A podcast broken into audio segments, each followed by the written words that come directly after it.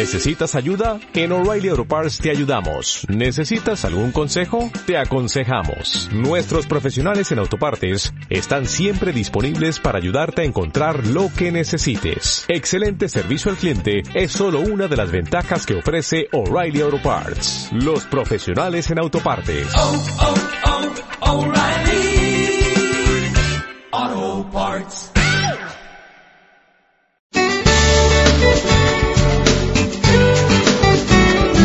La fuente de la vida. Un viaje a través de los siglos y la historia de la humanidad. Hola y bienvenido o bienvenida a este nuevo programa de La Fuente de la Vida que esperamos poco a poco llegue a ser tu programa. Aquí estamos deseando acompañarte de lunes a viernes a esta misma hora en esta emisora a lo largo de los próximos cinco años. Es una aventura radiofónica de características muy distintas a las fórmulas habituales. La Fuente de la Vida ha tenido tanto éxito que se emite en más de 80 idiomas alrededor del mundo. La versión española es traducida, adaptada y presentada por Virgilio Bagnoni, profesor de Biblia y Teología, basada en el original que se llama A través de la Biblia, cuyo autor es el teólogo y profesor de Biblia el doctor Vernon McGee. Cordialmente te invitamos a quedarte con nosotros y durante los próximos 30 minutos escucharás algo de buena música y una lección más del interesante curso que hace comprensible a las Sagradas Escrituras, porque abarca progresivamente toda la Biblia. Si tienes alguna pregunta o duda, podrás ponerte en contacto con nosotros en el teléfono que al finalizar el programa facilitamos. Y ahora escucharemos la siguiente canción que hemos elegido. Confiado estaré con valor y con aliento. El Señor es mi salvación, es mi luz, de quien he de atemorizarme. Confiado estaré con valor y con aliento. El Señor es mi salvación, es mi luz, de quien he de atemorizarme. Me esconderá en el día del mal, me guardará seguro sobre una roca en alto allí me pondrá en pie.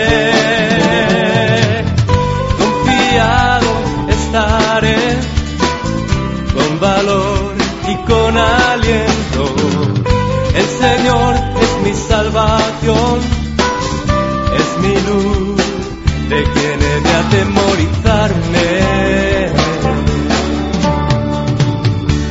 Y mi cabeza levantará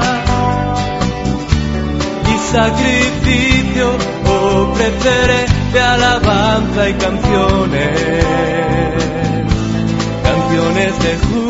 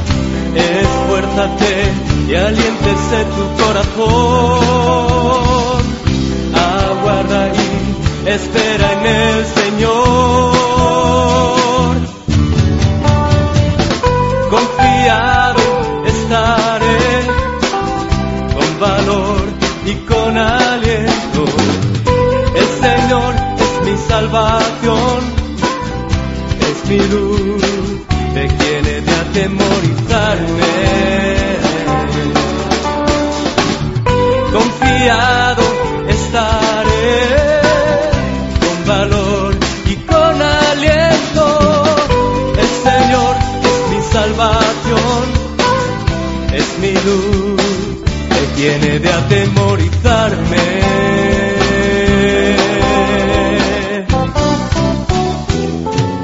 Una de las grandes consecuencias de lo artificial de nuestra vida es el aumento de las enfermedades cardiovasculares. Nuestro corazón está sometido a un ritmo aceleradamente frenético que nos conduce no sabemos muy bien a dónde.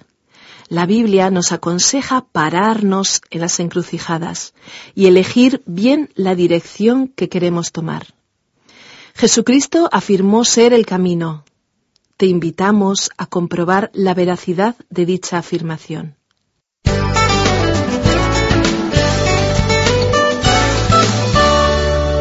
Génesis capítulo 5 versículo 23 hasta el capítulo 6 versículo 13. Vamos a examinar nuevamente el pasaje que nos relata la emocionante vida de Enoch. Leamos en el capítulo 5 versículos 21 al 24. Y Enoch vivió sesenta y cinco años y engendró a Matusalén. Y Enoch anduvo con Dios trescientos años después de haber engendrado a Matusalén, y engendró hijos e hijas. El total de los días de Enoch fue de 365 años, y Enoch anduvo con Dios y desapareció porque Dios se lo llevó. Resulta notable que en un contexto de muerte un hombre fuese removido de la tierra. De Enoch se dice que anduvo, caminó con Dios, lo cual se dice solamente de dos hombres. En el próximo capítulo leeremos que también Noé anduvo con Dios. Estos dos que anduvieron con Dios eran antediluvianos, y sólo hubo dos personajes en el Antiguo Testamento que no murieron. Uno de ellos fue Enoch y el otro Elías. Enoch es una de las pocas personas anteriores al diluvio de quien no poseemos ninguna información. Solo se nos dice que no murió, sino que Dios le llevó, es decir, que fue trasladado. ¿Qué queremos decir por traslado? Traslado, que puede ser también sinónimo de traducción, es tomar una palabra en un idioma y colocarla en otro idioma sin cambiar su significado. Enoch fue removido de esta tierra, fue trasladado, tuvo que liberarse del viejo cuerpo que tenía, tuvo que ser un individuo diferente, permaneciendo el mismo, tal como la palabra traducida sigue conservando el mismo significado. Enoch fue llevado al cielo. Leemos que Enoch vivió durante sesenta y cinco años y engendró a Matusalén y después de ello anduvo con Dios. No sabemos cómo fueron los primeros sesenta y cinco años de su vida. Suponemos que fueron como los de las demás personas que vivieron en un período de indiferencia y caos, aproximándose al ambiente de los futuros días de Noé. Pero cuando el niño Matusalén nació, la vida de Enoch cambió. El niño le condujo a Dios. Estimado oyente, a veces Dios trae un niño a una familia precisamente con ese propósito, y si el niño no te acerca a Dios, ningún otro acontecimiento lo logrará. Durante los primeros trescientos años anduvo con Dios y engendró otros hijos e hijas. Dice el texto que vivió un total de trescientos sesenta y cinco años, es decir, el tiempo que anduvo sobre la tierra. Pero no dice que murió, solo dice, Enoch anduvo con Dios y desapareció porque Dios se lo llevó. No sé si podría expresarlo mejor de otra manera, ya que así transcurrió exactamente la historia que tenemos aquí. Finalizando el capítulo 5, proseguimos leyendo el versículo 27 y nos encontramos con la genealogía de Enoch hasta Noé. Dice así, el total de los días de Matusalén fue de 969 años y murió. Un detalle muy interesante para observar en esta lista de nombres es que Matusalén, el hijo de Enoch, vivió más años que Adán. Estos dos personajes, Adán y Matusalén, ocuparon el período de tiempo que existe entre la creación y el diluvio.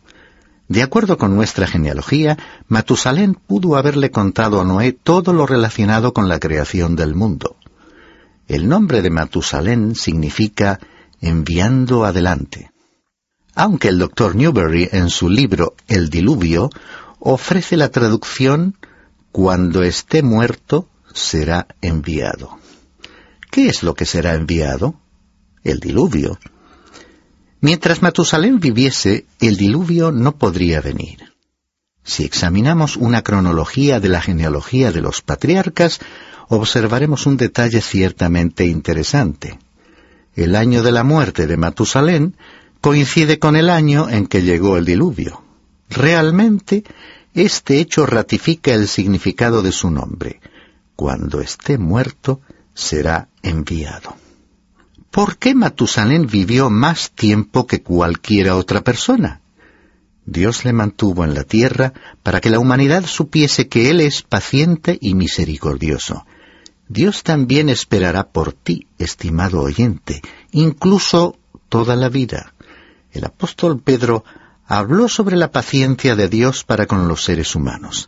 Dice en su primera carta, el capítulo 3, versículo 20 quienes en otro tiempo fueron desobedientes cuando la paciencia de Dios esperaba en los días de Noé, durante la construcción del arca, en la cual unos pocos, es decir, ocho personas, fueron salvadas a través del agua. Continuamos leyendo el resto del capítulo y vemos una vez más que se menciona a cada hombre y a continuación su muerte. Leamos los versículos 31 y 32. El total de los días de Lamec fue de setecientos setenta y siete años, y murió. Y Noé tenía quinientos años, y engendró a Sem, a Cam y a Jafet. Una teoría muy popular, ciegamente aceptada por muchas personas, e incluso la conclusión de toda la filosofía, englobando muchas ideologías modernas, es que la naturaleza es inherentemente y naturalmente buena y puede ser mejorada. Hoy en día se sostiene que si simplemente procuramos mejorar el medio ambiente del ser humano y la herencia de sus padres, el hombre podrá perfeccionarse y progresar. Se trataría así de mejorar al ser humano desde afuera hacia adentro. Algunos movimientos cristianos enseñaron que el ser humano puede ayudar a obtener su propia salvación. Otros han ido más lejos, afirmando que el hombre se puede salvar a sí mismo. En otras palabras, es como si Dios le hubiese entregado al hombre una especie de equipo de recursos para obtener la salvación por sí mismo. Algunas sectas proclaman que la naturaleza humana es totalmente buena y que no existe tal cosa como el pecado. ¿Qué dice Dios del hombre? Dios dice que el ser humano es totalmente malo. Esta es la condición en que todos nos encontramos. Como dice el apóstol Pablo en su carta a los Romanos capítulo 3 versículo 10, no hay justo ni aun uno. Esta es la evaluación de la palabra de Dios. Si tú la aceptas, te dará una concepción más verdadera, más real de la vida que la que nos intentan presentar las ideologías a las que hemos aludido. Capítulo 6. En este capítulo 6 vemos no solamente el diluvio, sino también las razones para ese juicio de Dios. Leamos los versículos 1 y 2. Y aconteció que cuando los hombres comenzaron a multiplicarse sobre la faz de la tierra y les nacieron hijas, los hijos de Dios vieron que las hijas de los hombres eran hermosas, y tomaron para sí mujeres de entre todas las que les gustaban. El asunto de los hijos de Dios y las hijas de los hombres es una cuestión abocada a una discusión sin fin. Hay muchas personas que creen que los hijos de Dios eran ángeles. Yo no acepto esta postura en absoluto. La mayoría de mis profesores también enseñaba que los hijos de Dios eran ángeles y reconozco que muchísimos expositores actuales adoptan esta posición. Sin embargo, no puedo aceptar este punto de vista porque si esos eran buenos ángeles, no habrían cometido ese pecado. Y por otra parte, ángeles malos nunca podrían haber sido designados como hijos de Dios. Además, los hijos eran, en este caso, hombres y no monstruosidades. No sé por qué muchos asumen que aquellos hijos eran gigantes. Trataremos a este asunto más detenidamente cuando lleguemos al versículo 4. Leamos ahora el versículo 3. Entonces el Señor dijo, No contenderá mi espíritu para siempre con el hombre, porque ciertamente él es carne Serán pues sus días 120 años. Creemos que Noé predicó por 120 años y durante ese período el Espíritu de Dios estuvo esforzándose en comunicarse con los hombres para que éstos se volviesen a Dios. El apóstol Pedro relató con gran claridad que fue allá en los tiempos de Noé cuando el Espíritu de Dios se esforzaba por atraer los seres humanos hacia Dios, pero ellos no querían volver. Dice el apóstol en su primera carta en el capítulo 3, versículos 18 y 19. Porque también Cristo murió por los pecados una sola vez, el justo por los injustos, para llevarnos a Dios, muerto en la carne, pero vivificado en el Espíritu, en el cual también fue y predicó a los espíritus encarcelados. Estos espíritus que estaban en prisión cuando Pedro escribió, pero a ellos se les predicó en los días de Noé. ¿Cómo lo sabemos? El versículo 20 de este último pasaje continúa diciendo, quienes en otro tiempo fueron desobedientes cuando la paciencia de Dios esperaba en los días de Noé, durante la construcción del arca, en la cual unos pocos, es decir, ocho personas, fueron salvadas a través del agua. ¿Cuándo fueron ellos desobedientes? En aquel tiempo de la paciencia de Dios en los días de Noé, durante aquellos ciento veinte años. Volvamos al pasaje del Génesis y leamos el versículo cuatro. Y había gigantes en la tierra en aquellos días y también después, cuando los hijos de Dios se unieron a las hijas de los hombres y ellas les dieron a luz hijos. Estos son los héroes de la antigüedad, hombres de renombre.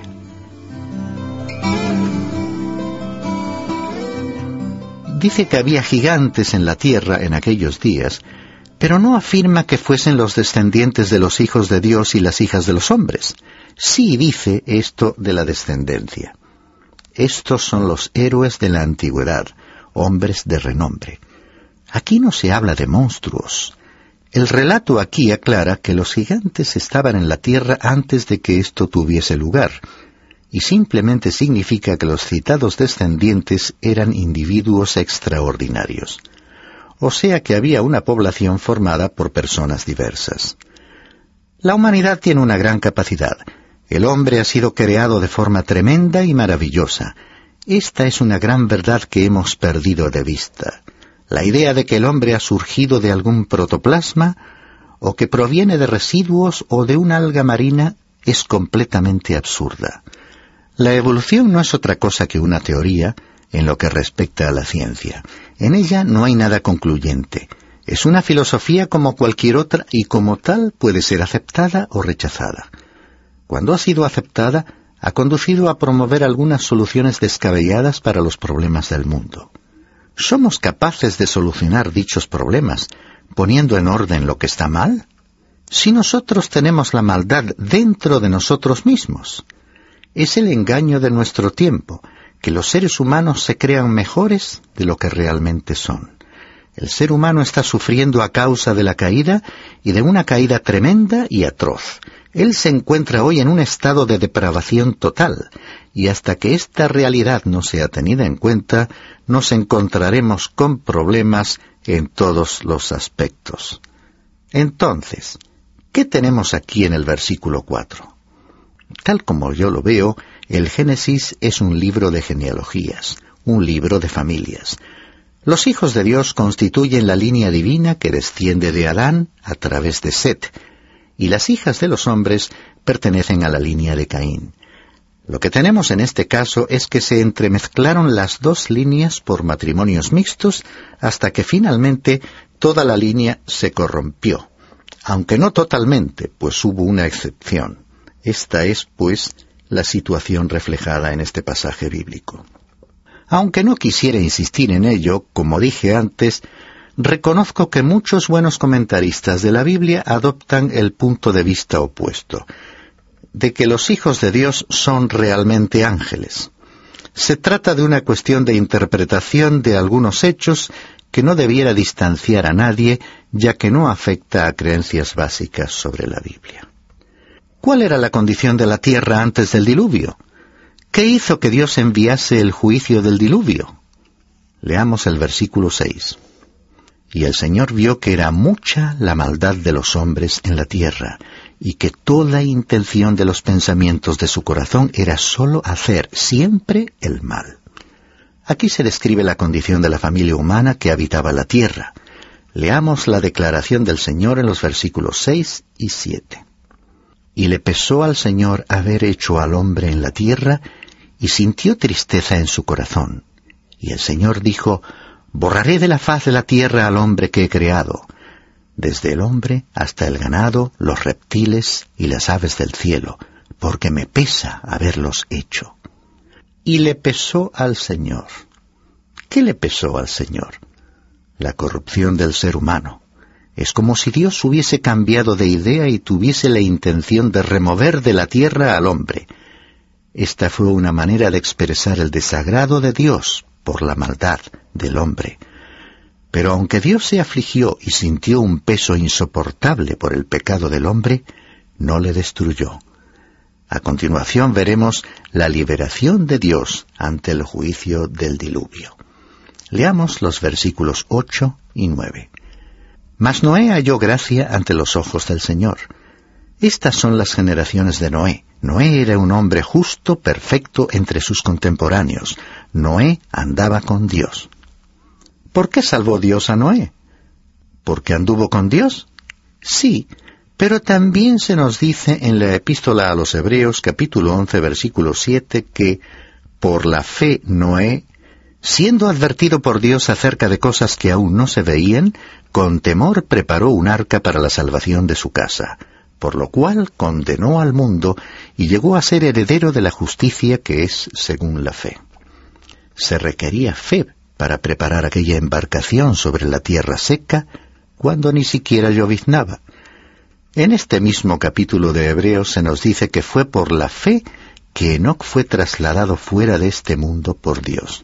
Así también, cuando la Iglesia sea removida de este mundo, todo creyente participará de esta experiencia, porque tal como Dios lo prometió, dicha experiencia es para todos los creyentes, incluso para los más débiles en la fe, y esa reunión de la Iglesia con su Señor tendrá lugar porque Dios, que siempre ha extendido su misericordia, la demostrará una vez más en aquel día. Tal vez te preguntes, ¿por qué envió Dios el diluvio? Leamos los versículos 11 y 12. Y la tierra se había corrompido delante de Dios, y estaba la tierra llena de violencia. Y miró Dios a la tierra, y he aquí que estaba corrompida, porque toda carne había corrompido su camino sobre la tierra. El hombre había corrompido los planes de Dios y estaba siguiendo su propio camino, de acuerdo con su propia voluntad.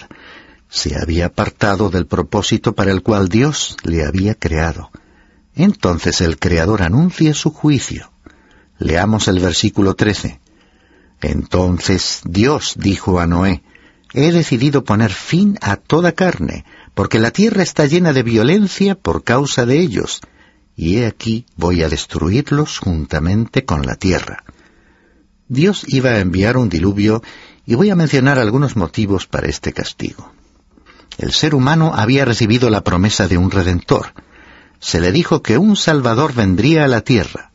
En vez de estar esperando su llegada, el hombre se apartó de Dios. Dios había provisto un sacrificio para Adán y Eva, y hemos comprobado que aquel gran principio eterno fue anticipado a Caín y a Abel. Estos jóvenes representan dos grandes sistemas, dos clases de personas, los perdidos y los salvados, los que se consideran justos y los de espíritu quebrantado, los que profesan de modo formal y los creyentes genuinos. Esas dos categorías estaban presentes ya en la raza humana de aquel tiempo. Por otra parte, vemos que los patriarcas habían vivido una vida tan larga que, por ejemplo, Adán y Matusalén llenaron el período de tiempo desde la creación hasta el diluvio, por lo que pudieron proclamar la revelación de Dios a toda la humanidad.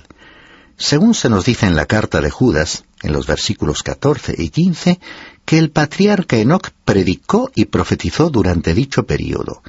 También se nos dice que Noé predicó en esta época, mientras estaba construyendo el arca.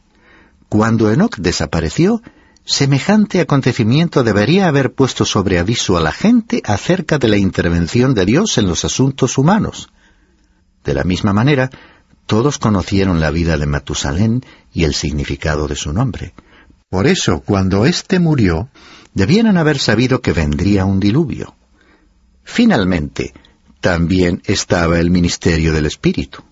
Dios dijo, según hemos leído en el versículo 3, que su espíritu no estaría siempre presionando al ser humano.